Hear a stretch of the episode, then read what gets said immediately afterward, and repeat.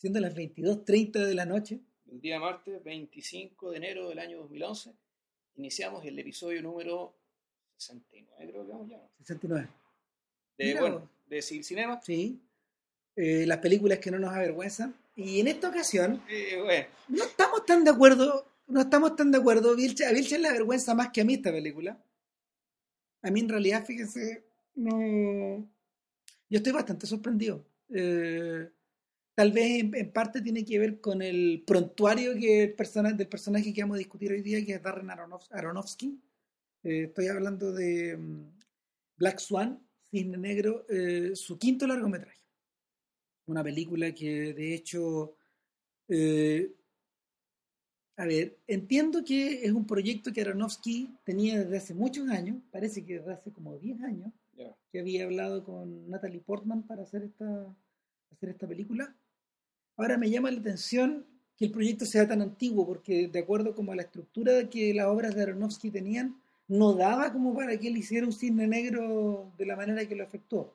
A ver, claro, o sea, si uno ve, hace 12 años, hace como 12 o 13 años salió Pi, Claro, y poco tiempo después Alguien para un sueño, ninguna de esas dos películas tiene nada que ver con, con esta. con esta. Sí lo tiene que ver la película, la cuarta película, la anterior a esta, que es del año 2008, que El luchador. El Luchador, que sí, uno podría decir que diría, diría son casi películas gemelas. Sí, sí, es cuya- un díptico. Claro, cuya, cuya diferencia radical, me parece a mí, está en la, en la calidad de la escritura. Hay que, notar, hay que hacer notar que Aronofsky suele no ser el guionista de sus películas, que él tiene, él- otra persona hace los guiones, y bueno, por lo tanto, la calidad de sus historias queda al azar de la calidad del guionista, y en mi modesta opinión, digamos, el único guionista como la gente que ha tenido fue el que hizo El Luchador. El, el luchador, a ver, para recapitular un poco, El luchador es una película... Que yo no he visto La Fuente, que es la tercera, digamos. Claro, no, yo tampoco he visto la fuente. El, a ver, El Luchador es una película que, no sé, bien podría haber sido hecha en los años 80, por ejemplo, enmascarada, por ejemplo, no sé, con, con un actor como John Boyd, o, o podría haber sido hecha en los 40 con Vic- Victor McLaglen, o en los 30 con Wallace Beery. ¿A qué voy yo? El luchador es una historia, es una historia de una persona que está, no sé, pasada de su, pasada de su tiempo, pas- pasada de sus mejores tiempos, y que intenta, mm, que intenta volver a hacer lo que él mejor hace después de una gran crisis de salud que tiene. Claro, Y si- sin embargo, sin embargo, él sabe que su forma de vivir está, eh, tal como él la entendía, está agotada. No solo, eh, no solo en términos de, de desgaste del cuerpo, sino que por la manera en que se la manera en que se juega eh, o en que se ejecuta el deporte en que él lo entendía. Bueno, esto ya, eh, con esto ya estamos anunciando, esto, esto es una premonición de lo que se va a venir en este podcast. Es decir, supuestamente vamos a hablar de Black Swan, pero vamos a terminar hablando Del de- luchador. digamos, porque es Claro. mucho mejor película que esta, creo yo. El, en realidad, el luchador, eh, lo, lo que ocurre en el luchador es, un- uno puede decir que se produce un, de un desbalance entre, Claro. entre la energía que tú invertiste en tu vida profesional y la vida que invertiste en tu vida personal. Fue una súper buena manera de definirlo. sí. Entonces, que llega un momento cuando este sujeto necesita eh, dar por terminada su vida profesional por un problema de salud, luego se le para, Se le va a la cuchara. como claro. dicen, como dicen los argentinos, le dio el bobazo, digamos, se le paró el soronca, como diríamos acá, que- un paro cardíaco.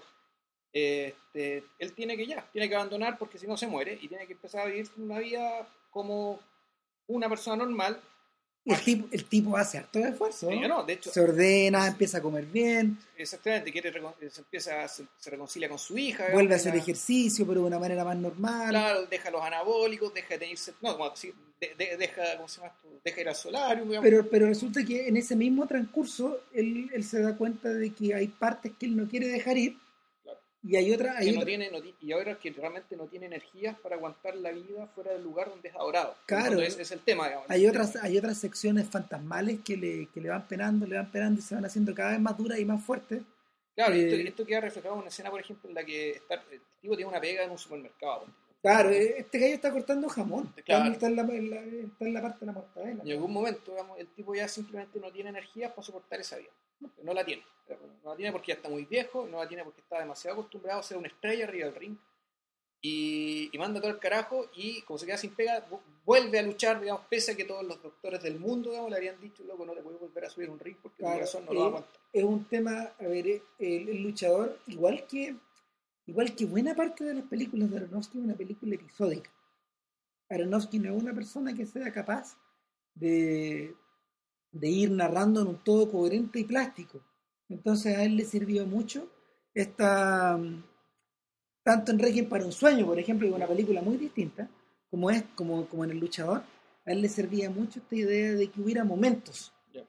En Requiem para un sueño los momentos están como sampleados, es como, yo creo que, o sea, yo siendo, siendo, siendo un gran enemigo de la película, porque a mí no me gusta nada, yo lo que le reconozco a esa película es, eh, es una, es, la tremenda capacidad que tiene para, autocontener sus, sus episodios. Es pasa- como si fuera un disco. Ahora, claro, pero ¿por qué el tema en realidad, por qué funciona sobre la base de episodios? Porque, bueno, esto lo hablamos antes.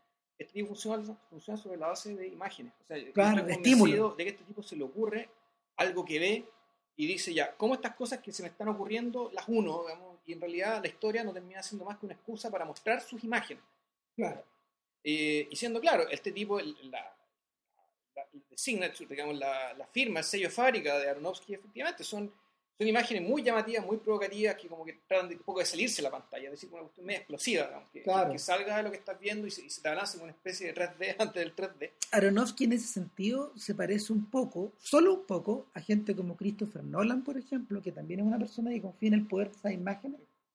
Y también se parece un poco al a, a Tarzan, el director Sí. de La Célula y de The Fall, eh, que, que es una película, de hecho, donde muy alabada por gente como Roger Ebert, por ejemplo, en contraposición con La Célula. Y, y claro, son personas que trabajan como lo- lo- trabajan como tableau, es decir, como, como una especie de cuadro viviente. Sí, aunque bueno, yo creo que Aronofsky es un poco mejor en la medida que cine en movimiento. Tarzan, efectivamente, él filma cuadros. Claro. Filma una cosa que en realidad podría no moverse, digamos, da lo mismo. No, o sea, de hecho, Ah. para él es una dificultad cuando las cosas se mueven.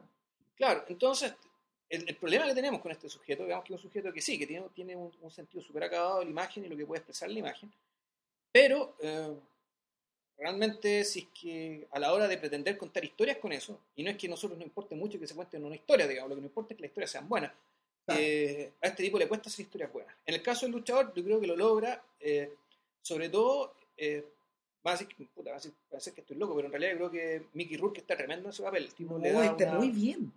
Pues siento que un actor dentro de todo bien limitado, digamos, que, está- que no. igual es. puta, no, él, él no es un tipo particularmente talentoso. No, no es que haya hecho papeles tan descollantes, pero esto es algo que me parece que está muy por encima de lo que él puede hacer y, El- y le da a su personaje una humanidad y un cariño y, y uno termina queriendo al personaje de una, manera que.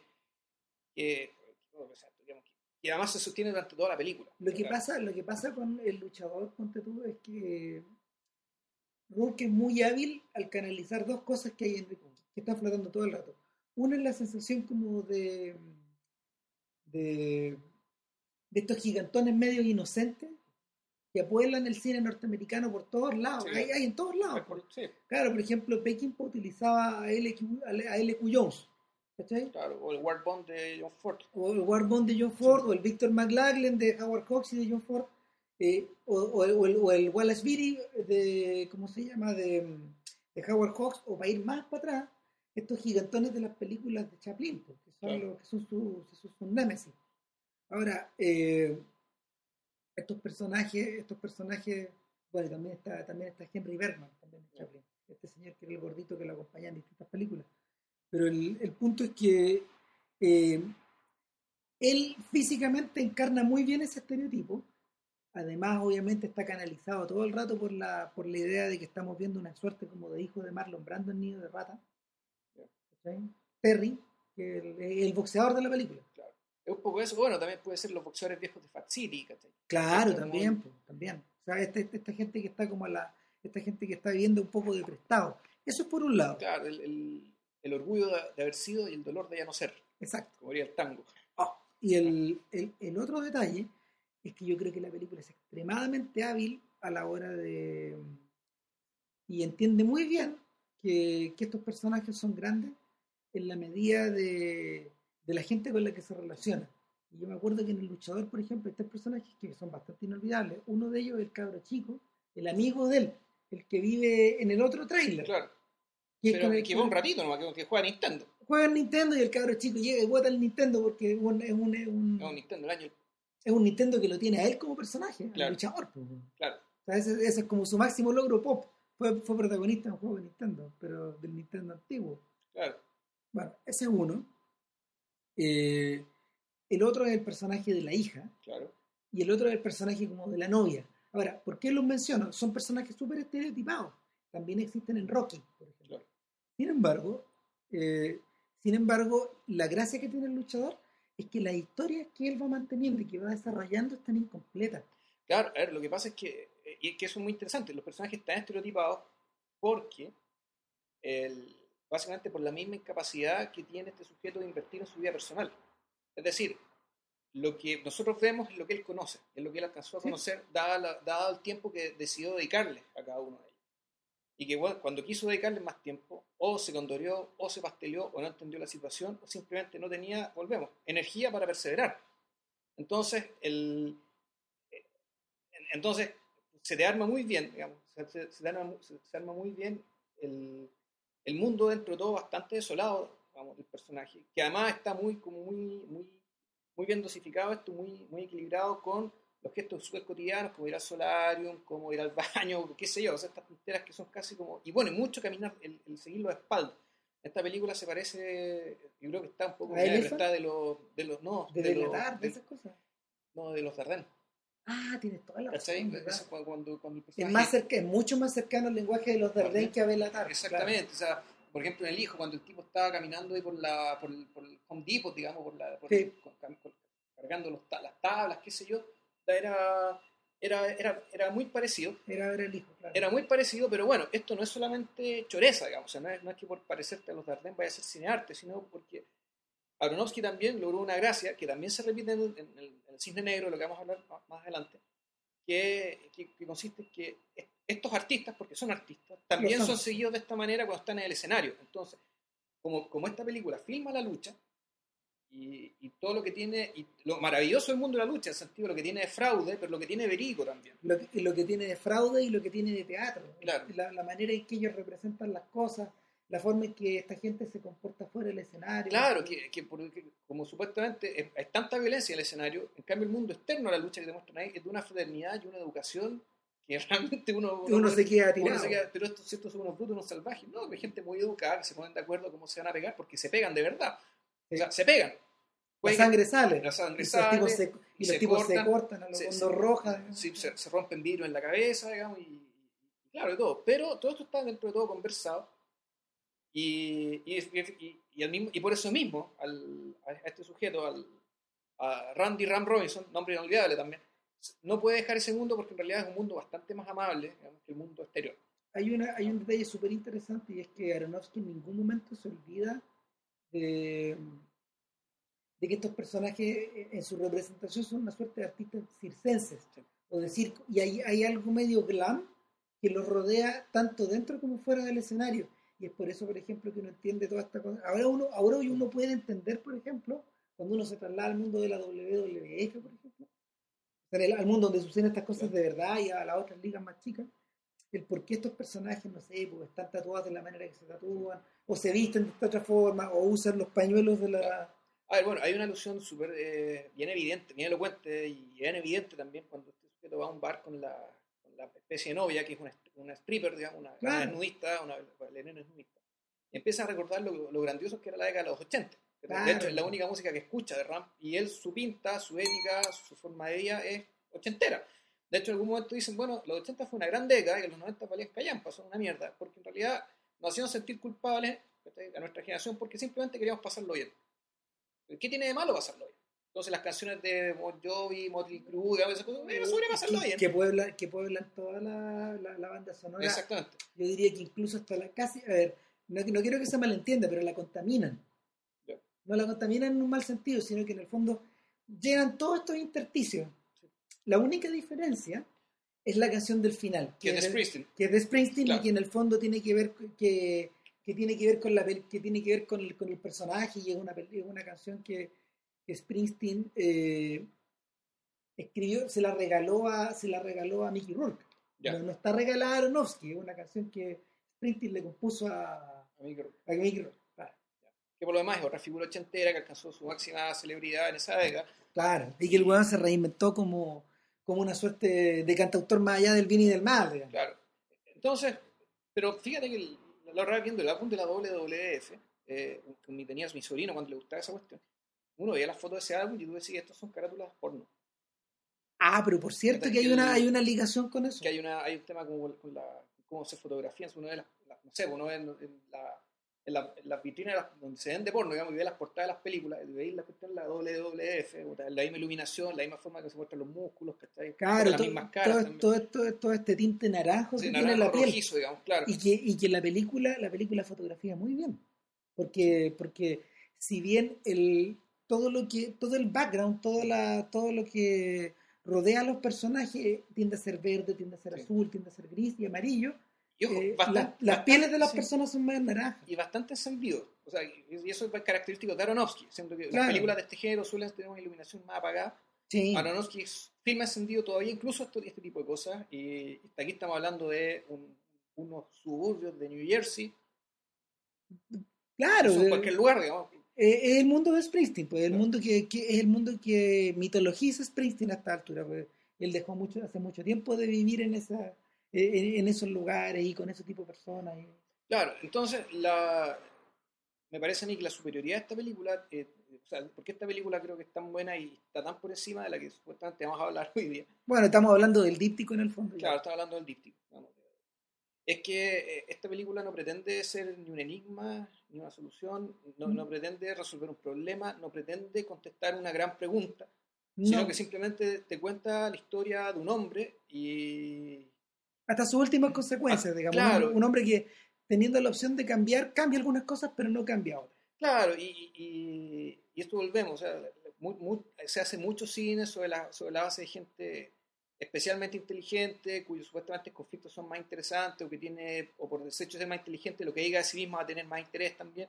Pero esta película no se trata de eso, sino que se trata de, un hombre, digamos, simplemente un hombre que tiene que decir, un hombre que sufre, que está atrapado por las decisiones que tomó, y que, y a diferencia de las otras películas de Aronofsky, tengo la impresión que tampoco tiene necesariamente un tono moralizante, en el sentido de que en realidad aquí a, a- a ti lo que te espera es el castigo por hacer ciertas cosas. Eh, que, que eso que eso poblaba a Pi y Requiem por un sueño Sueño. de una manera majadera. Yo creo que en Black Swan también. ¿También tenés esa sensación? Sí, sí, o sea, yo creo que Black, Black Swan y, y esta, y la película que estamos, y la que estamos hablando ahora, el, el luchador tiene finales muy parecidos, pero, eh, Pero difieren en el fondo. difieren, difieren en el fondo en respecto de qué sentido tiene ese final. Ahora, podemos aclarar eso yo creo que después de la pausa cognitiva de rigor, porque de ahí nos vamos... Pero es que cerramos con The Wrestler Sí, y hablemos sí, de la sí. hora. Ya, De, de- ahí engarzamos por el final. ya bueno.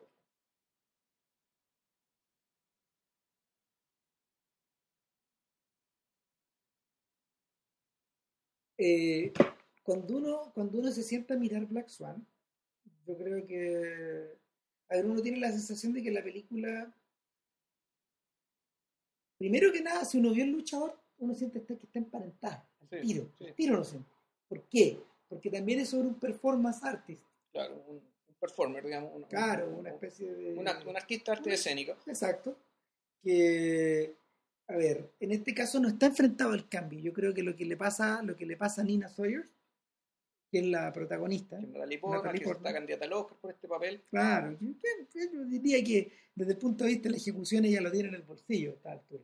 lo- Puede ser, pero Sí. a mí no me pareció tampoco gran No, cosa. sino una gran actuación. Una gran.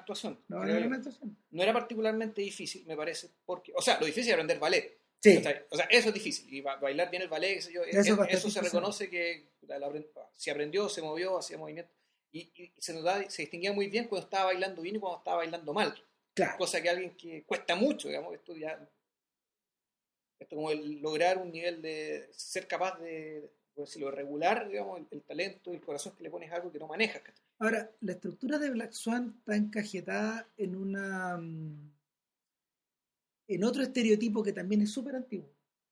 Y en el fondo es la, es la, es la- son las presiones que tiene el héroe o el antihéroe para poder superar una tara o un problema que, un problema que lo aqueja y que una vez superado él va a liberar esa cosa que tiene trancado y va a poder expresar lo que él siente adentro, por ejemplo va a poder expresar su arte, va a poder expresar su voluntad, va a poder expresar lo que él de verdad quiere.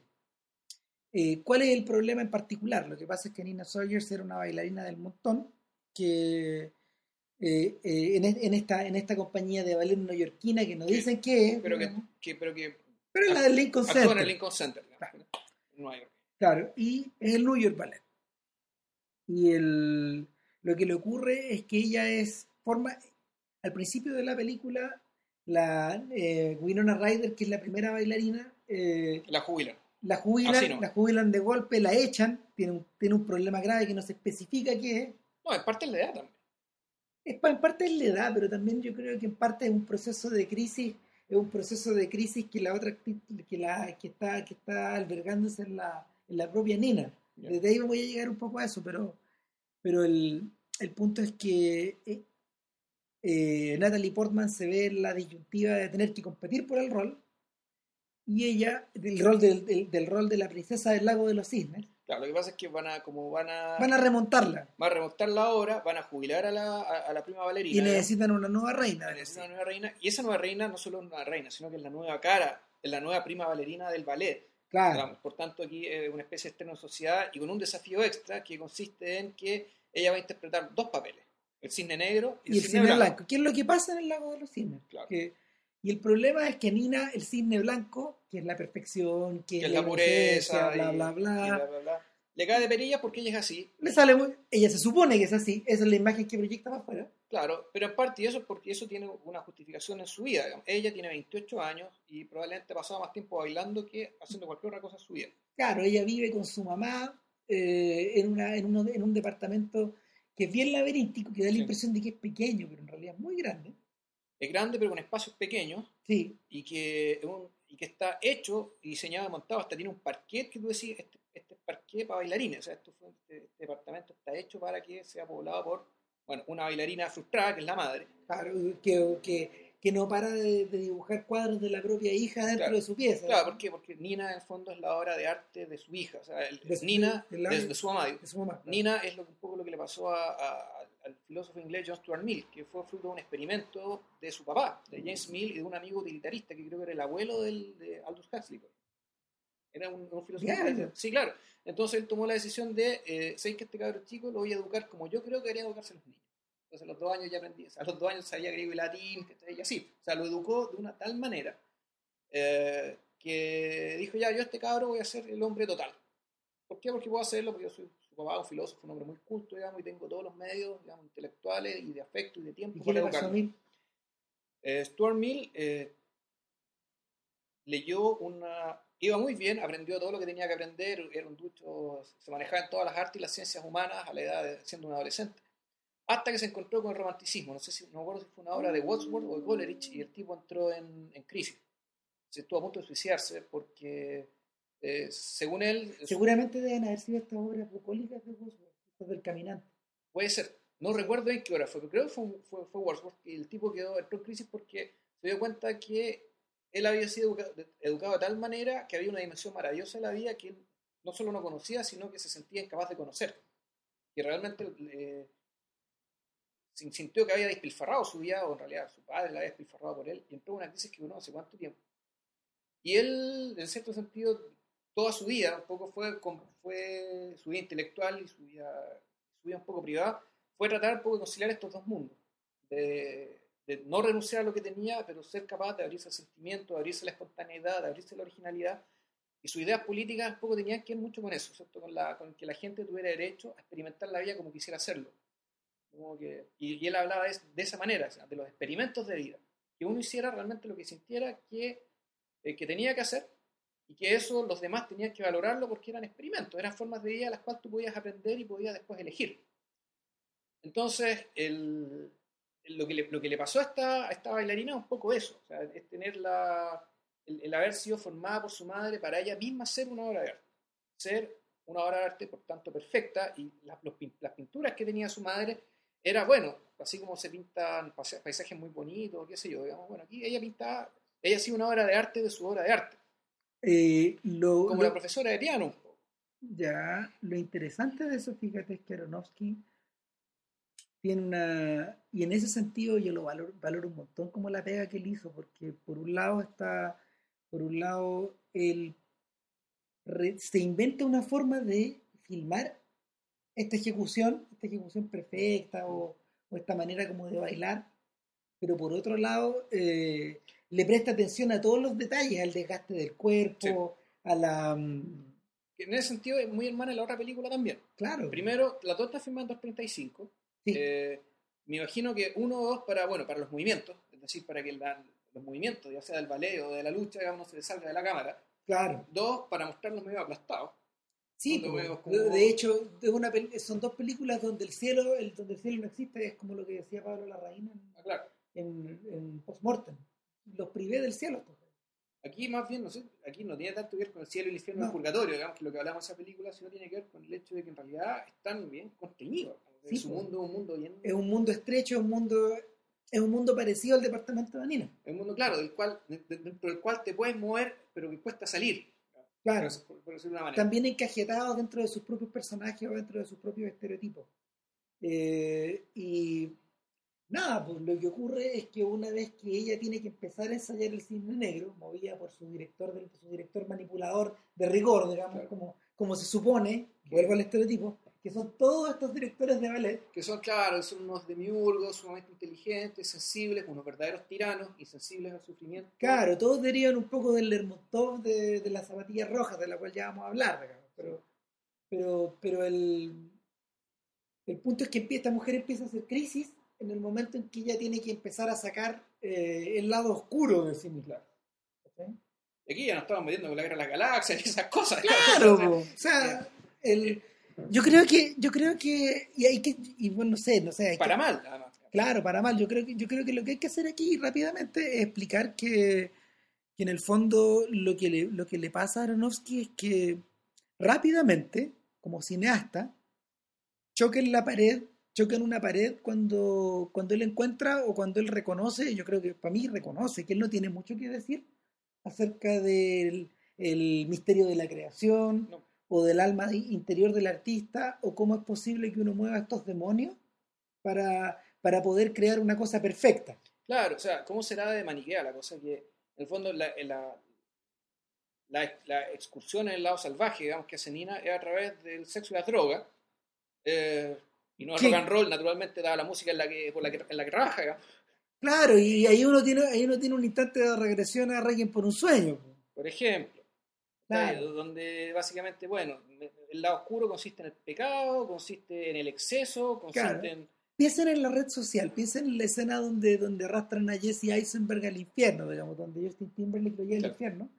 Y se van a recordar que Fincher retrata el estereotipo como se supone que uno debería Claro. retratarlo, pero inmediatamente lo encapsula. Claro. Lo encapsula y lo aísla y lo convierte en una, lo convierte en un, en un detalle más nomás. Claro, es decir, en vez de hablar de, de droga y rock and roll, aquí lo que está hablando es ambición, Claro. ibris, ¿no? del el tener más que lo que, eh, que lo que en realidad debería corresponderte, o querer tener más que los demás por el simple, por el simple hecho de hacerlo. Claro, es una suerte como de representación bien pop del Valhalla en el fondo. Ahí están carreteando, claro. Claro, y es un, y, y es un, y a la larga es decir, bueno, tú para, tú para hablar lo que quieres, se requiere cierto, cierta dosis de descontrol, de pérdida de humanidad, eh, se requiere cierto abandono de tu capacidad de empatizar con los otros, que hay un montón de cosas que, que este tipo ya tenía, porque no te lo dice así, naturalmente, pero de eso se trata. En cambio, acá ser malo consiste en, en la película de, de Aronofsky en, en drogarse, digamos, y experimentar con el lesbianismo. Y eso es, claro. Ahora, el, si, bien, si bien la película rápidamente cae, si, si bien rápidamente la película se empuja hasta allá, lo que yo sí siento, lo que yo sí siento y es que, es que, y, que fue lo que más me llamó la atención de, de Cine Negro, es que rápidamente, rápidamente Aronofsky al mismo tiempo reconoce que esta especie de conciencia escindida aquí con la que está trabajando, que es Nina, eh, no tiene muy clara la, la, la diferencia entre lo real y lo Claro. irreal. y lo que, lo que se imagina ella. Y yo creo que ahí, por lo menos ahí radica lo que más me interesa de la película. A ver, a mí, a mí al revés. O sea, no, eso puede estar bien, pero en la medida que para mí no es más que una especie de truco eh, realizado para darle suspenso a la película. Es decir, es de estas películas donde en la, en la medida que- ¿Qué es lo que está pasando? ¿Qué es lo ¿Está- ¿Lo que estoy viendo es de verdad o no? Entonces, el veredicto digamos, de qué es real y qué es mentira determina el, destino del personaje. Por tanto, la, la identificación que tenemos y qué le va a pasar, qué no le va a pasar, no depende de lo que haya hecho en lo que no, o lo que no haya hecho, sino que depende de qué, qué, de lo, qué cosa de lo que demostraron es real y qué cosa no. Uh, mire, Y eso es suspenso y sí, funciona. Fun- En ese sentido funciona de que te deja, digamos, en la, te, te deja sin saber hasta el final de la película, bueno, ¿qué fue lo que pasó aquí? Pero ¿sabéis qué pasa? Entonces, en ese sentido, una película de suspenso, digamos, que sí, obvio, sí. eh, una película de género suspenso que se hace tremenda vuelta, digamos, para llegar a ese fin.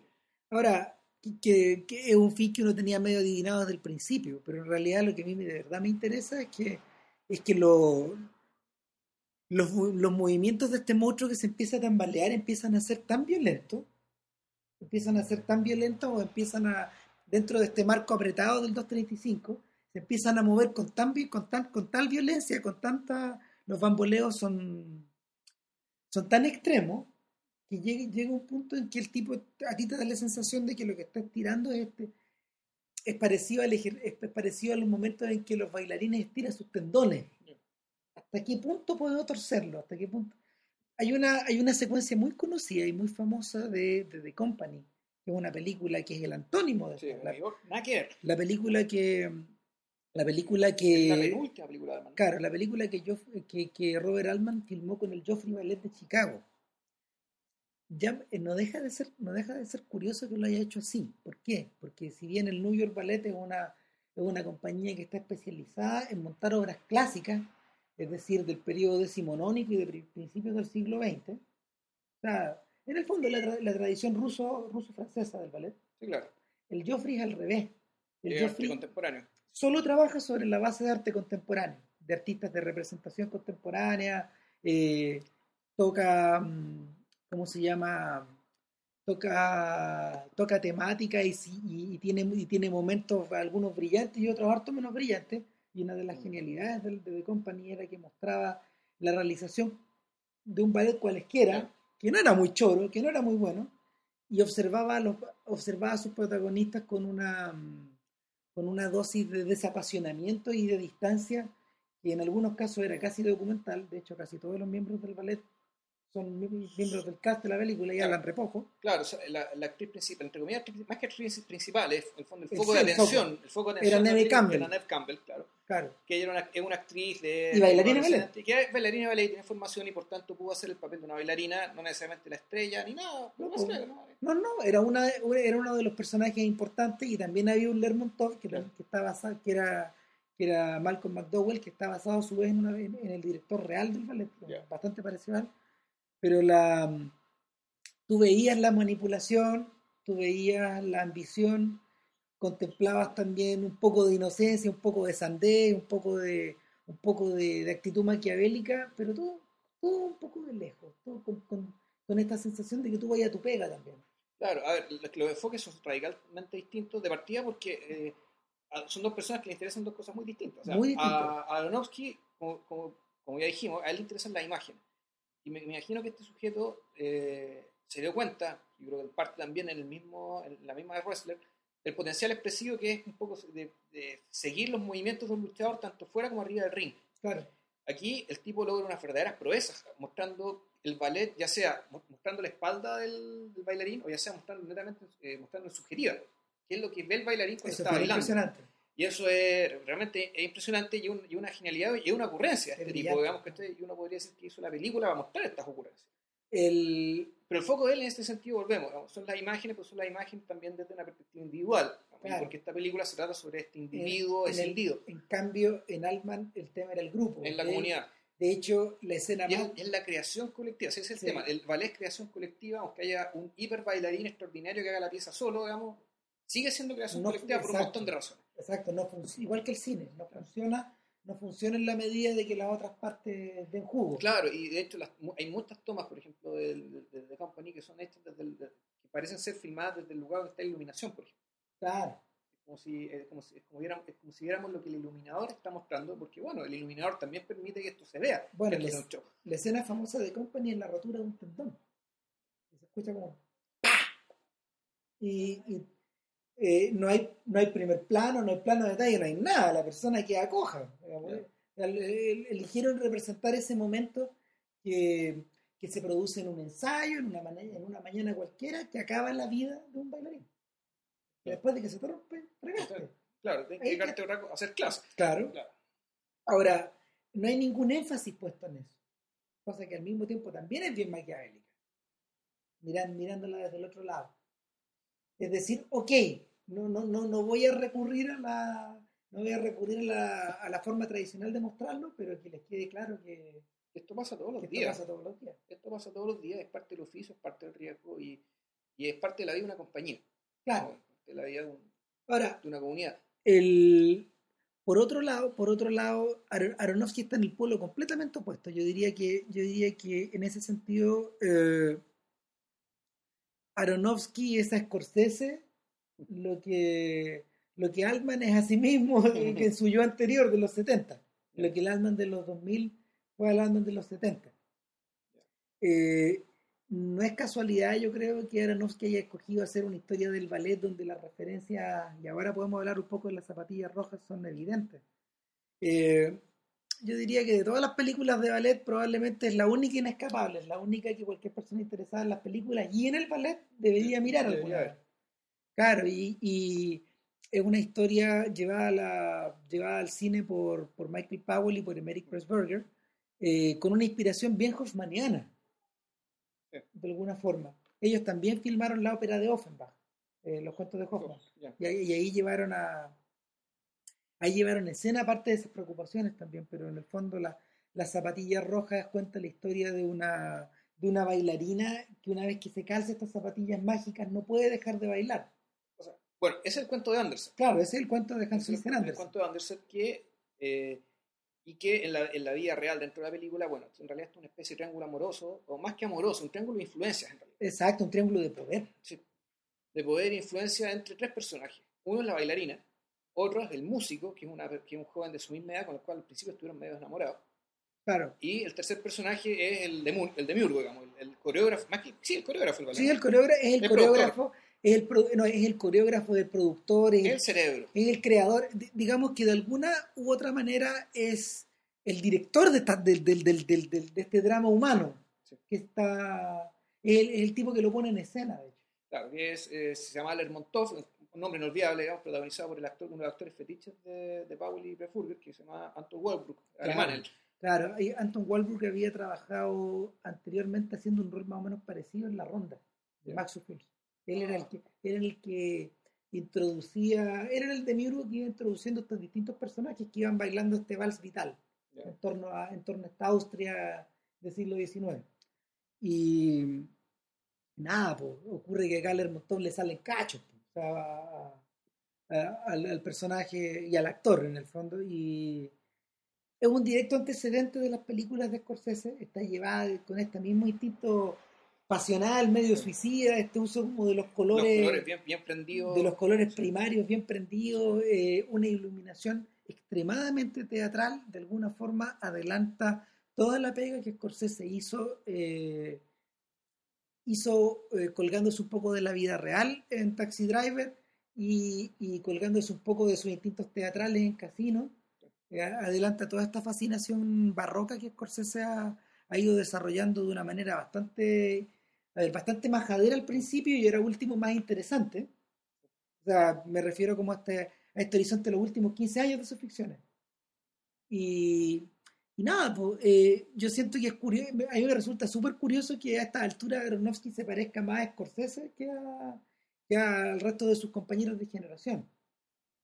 Eh, yo siento que de alguna manera eh, Aronofsky no tiene un mundo particular al cual echar mano, como, como sucede con Wes Anderson, eh, no considera que el mundo es su teatro, como le pasa a Paul Thomas Anderson, sino que su mundo es mucho más acotado, es mucho más pequeño, que el gran problema de Scorsese, que en el fondo el, el, el mundo barrial donde él habita es una cosa que le ha costado a él mucho, mucho explorar hacia afuera, eh, con, no sé, con, con suficiente sutileza, haciendo que una persona, un superdotado, un superdotado para trabajar en este medio. Y, Yo creo que Aronofsky, Aronofsky en ese sentido, eh, si bien le saca toda la punta que pueda a Black Swan y, y interesa, interesa en la medida, interesa en la medida de, de que sus excesos te pueden dar pistas acerca de lo que de verdad, de lo que de verdad mueve, por ejemplo, el director, o de lo que de verdad mueve a cierto tipo de público que disfruta estas cosas. Es decir, eh, una serie de estímulos sin parar. Claro. Eh, la película se queda corta en términos de, claramente se queda corta en términos como de, de ambición dramática o de perfección estética. En, en último término. O, claro, o, de- o a, o a nivel de, de penetración, de, de- penetración para mirar el mundo que escogió mirar. Eh, y sí, se queda corta. No, no, no sé si se podría decir que, por ejemplo, la, la zapatilla roja mire mucho más lejos, por- porque la, la zapatilla roja tiene como una estructura también. O sea, se- la película, la, la zapatilla roja, eh, ella misma se convierte en una fábula como película, en la medida que Exacto. alude a, la fa- a- a- a una fábula más antigua, digamos, y la cambia, la cambia de medio, la potencia expresivamente, pero no, no renuncia, me parece que no renuncia a su categoría de fábula.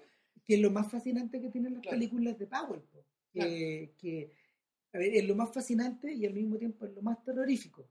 Eh, alguien, alguien muy, muy, muy, muy perceptivo dijo, creo que lo leí en Census of Cinema, en esta, esta revista online australiana. Este- el tipo que escribió la biografía de Powell ahí, en los Great Directors, él dice, yo creo que los herederos más, a ver, los herederos más directos de Powell no hay que buscarlo en gente como Stephen Frears o Ken Loach o Mike Lee, que son las personas que vienen justo después, o, o, por ejemplo, o, o Tony Richardson o Lindsay Anderson, la gente O que los viene Angry después. Digamos, no, no son ellos. No, no son ellos, precisamente son la gente que le dio la espalda a ese cine. Los verdaderos herederos de los verdaderos herederos de Michael Powell son gente como Derek Jarman, Sí. como Jane Campion, como esta señora que montó Spider-Man ahora en la que hizo Titus. La- Ah, sí, Julie Taymor. Claro, Julie Taymor y sobre todo eh, Peter Greenaway. Ya. Ellos Sí. son los herederos de esa sensibilidad mórbida. Una sensibilidad también. Y- y en último término también Terence Davis. También lo meten ahí. Claro. Sí, no. Si por la visualidad, sí. Por la temática, No no necesariamente. pero A veces sí. a veces sí. Y, y este- esta sensación en el fondo, esta sensación como de vértigo que uno siente al ver, no sé, algunas películas de Greenaway. Yo he visto bien pocas, pero, pero sí lo, lo, lo he percibido y es algo también que me parece que, que, que le ocurre un poco a Jane Campion y sobre todo a Terence Davis, que eh, llega un momento en estas tramas donde en el fondo todas las energías creativas que se, que se liberan colapsan sobre sí mismas y en el fondo se dirigen, se dirigen sobre la propia ficción y la ahogan. Ahora, en algunos casos los resultados son brillantes, como por ejemplo en, en Distant Voices, en Claro. voces distantes, o sea, la, la ¿cómo se llama? Esta, esta sensación como de barroquismo o, o de, de- de creación barroca sobre algo tan simple que, o, o algo que, no sé, o algo como, como lo que Mike Lee desarrolla con una, con una translucidez tan pura o, o- o tan sucia en otras ocasiones, acá no, porque acá se precipita sobre sí misma y crea, crea una suerte de producto rococó.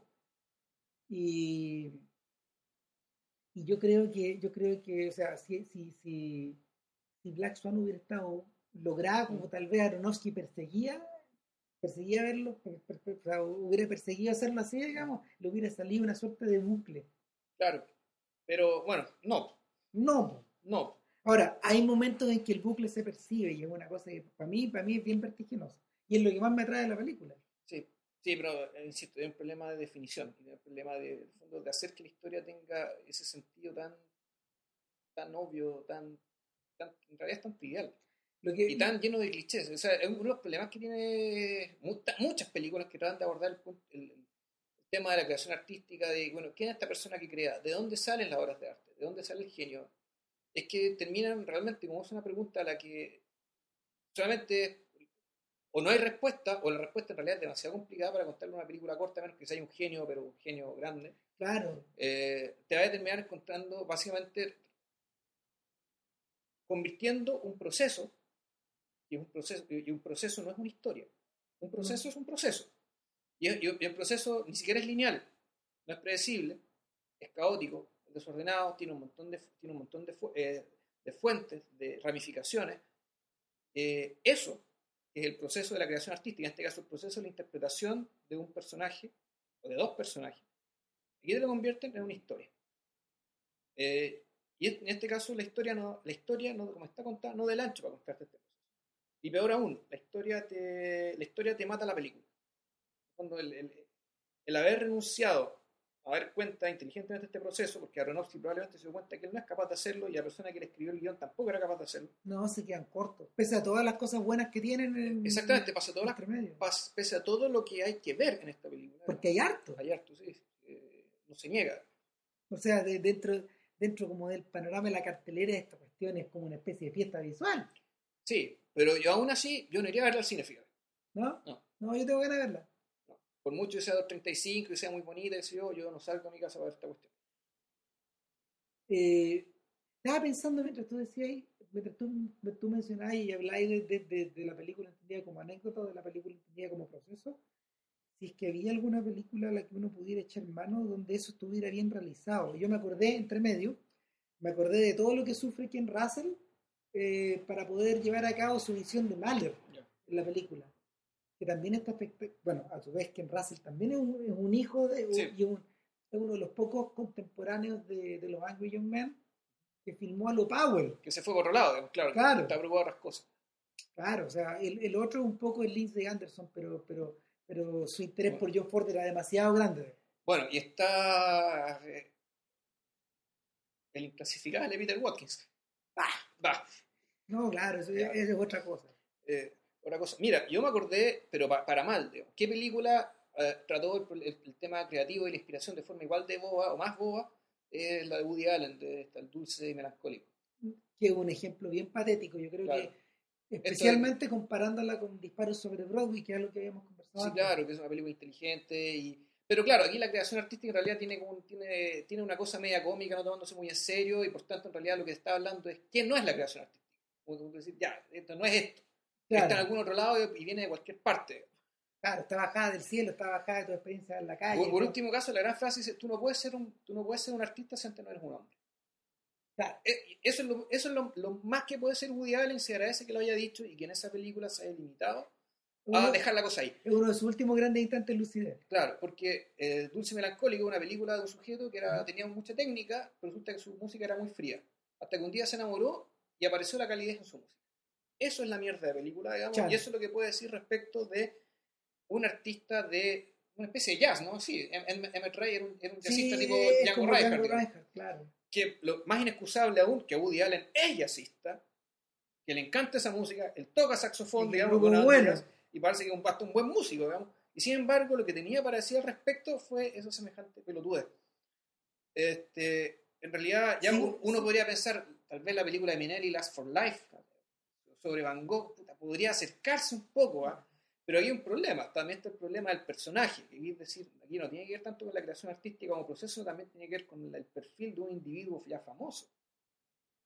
No claro. solo ya famoso, sino que una especie de artista arquetípico, digamos, de toda una época, hasta hoy. Y ahí vuelve a tocar, por ejemplo, no sé, piensa en la agonía y el éxtasis, en estas cosas, esta, esta película de Miguel Ángel que está tratada con brocha gorda, digamos, pero que lidiaba con este mismo tipo de problemas. Claro, pero esa película... Sus callejones sí salían. Es que claro, pero entonces las películas efectivamente buscan la salida, pero por otro lado, La agonía de sí, en realidad yo lo tomo como una gran comedia.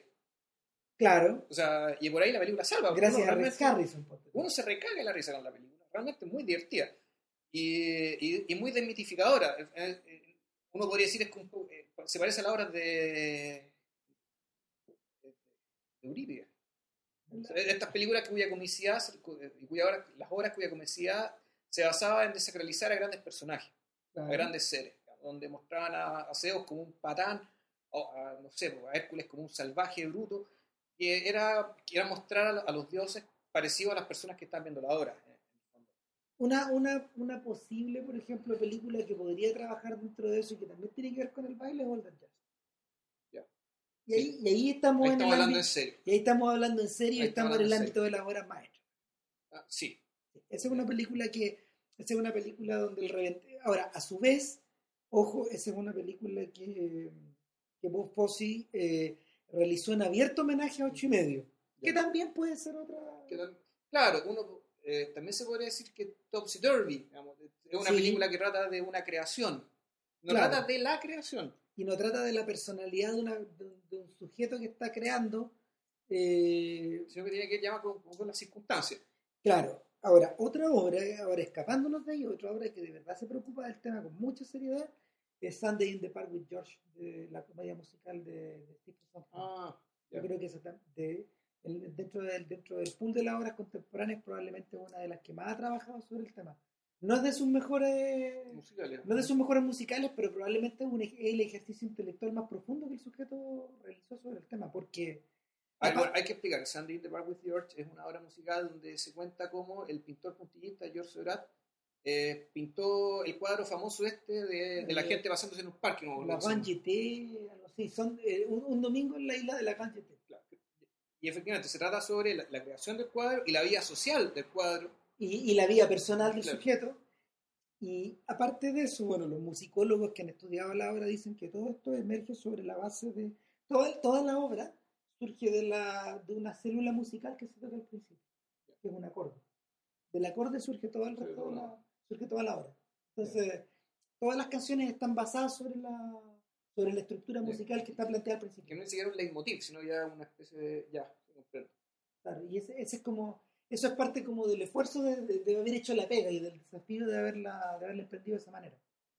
Eh, no es muy distinto, por ejemplo, la forma que la forma en que el propio Michael Powell enfrenta la manera de filmar las zapatillas rojas.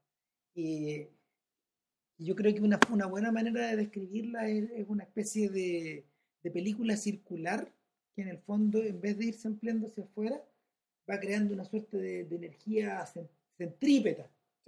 Que, que, que Que es, un, termina literalmente en el vacío. sí, es un hoyo negro. Termina literalmente en el vacío, una de las escenas más impresionantes de la historia del cine, eh, que es cuando la bailarina baila sin estar ahí. Claro. Y efectivamente, la, la película empieza a... la- lo que está pasando, las tensiones son tan grandes que, que en realidad el mundo exterior como que empieza a desaparecer Claro, la, película, la película empieza a colapsar sobre sí misma. Volvemos sobre el Claro. del bucle. y, y lo que queda naturalmente es el vacío. No es una buena forma de terminar este podcast. Este podcast, pero bueno, La dejamos bailando en el sí, vacío. en realidad The Black Swan ya no va para más. No, pero, pero dio para harto. Sí, de todas formas sí. Ah. Así que bueno, Nada, para la próxima semana, ¿quién lo sabe? ¿Quién lo sabe? La verdad no tenemos mucha idea, así que nada, pues pásenlo bien. Vean las candidatas al Oscar, tan malas no están. Y nos vemos. Vea los premios frambuesa también. sí. Ya, vale. Chao.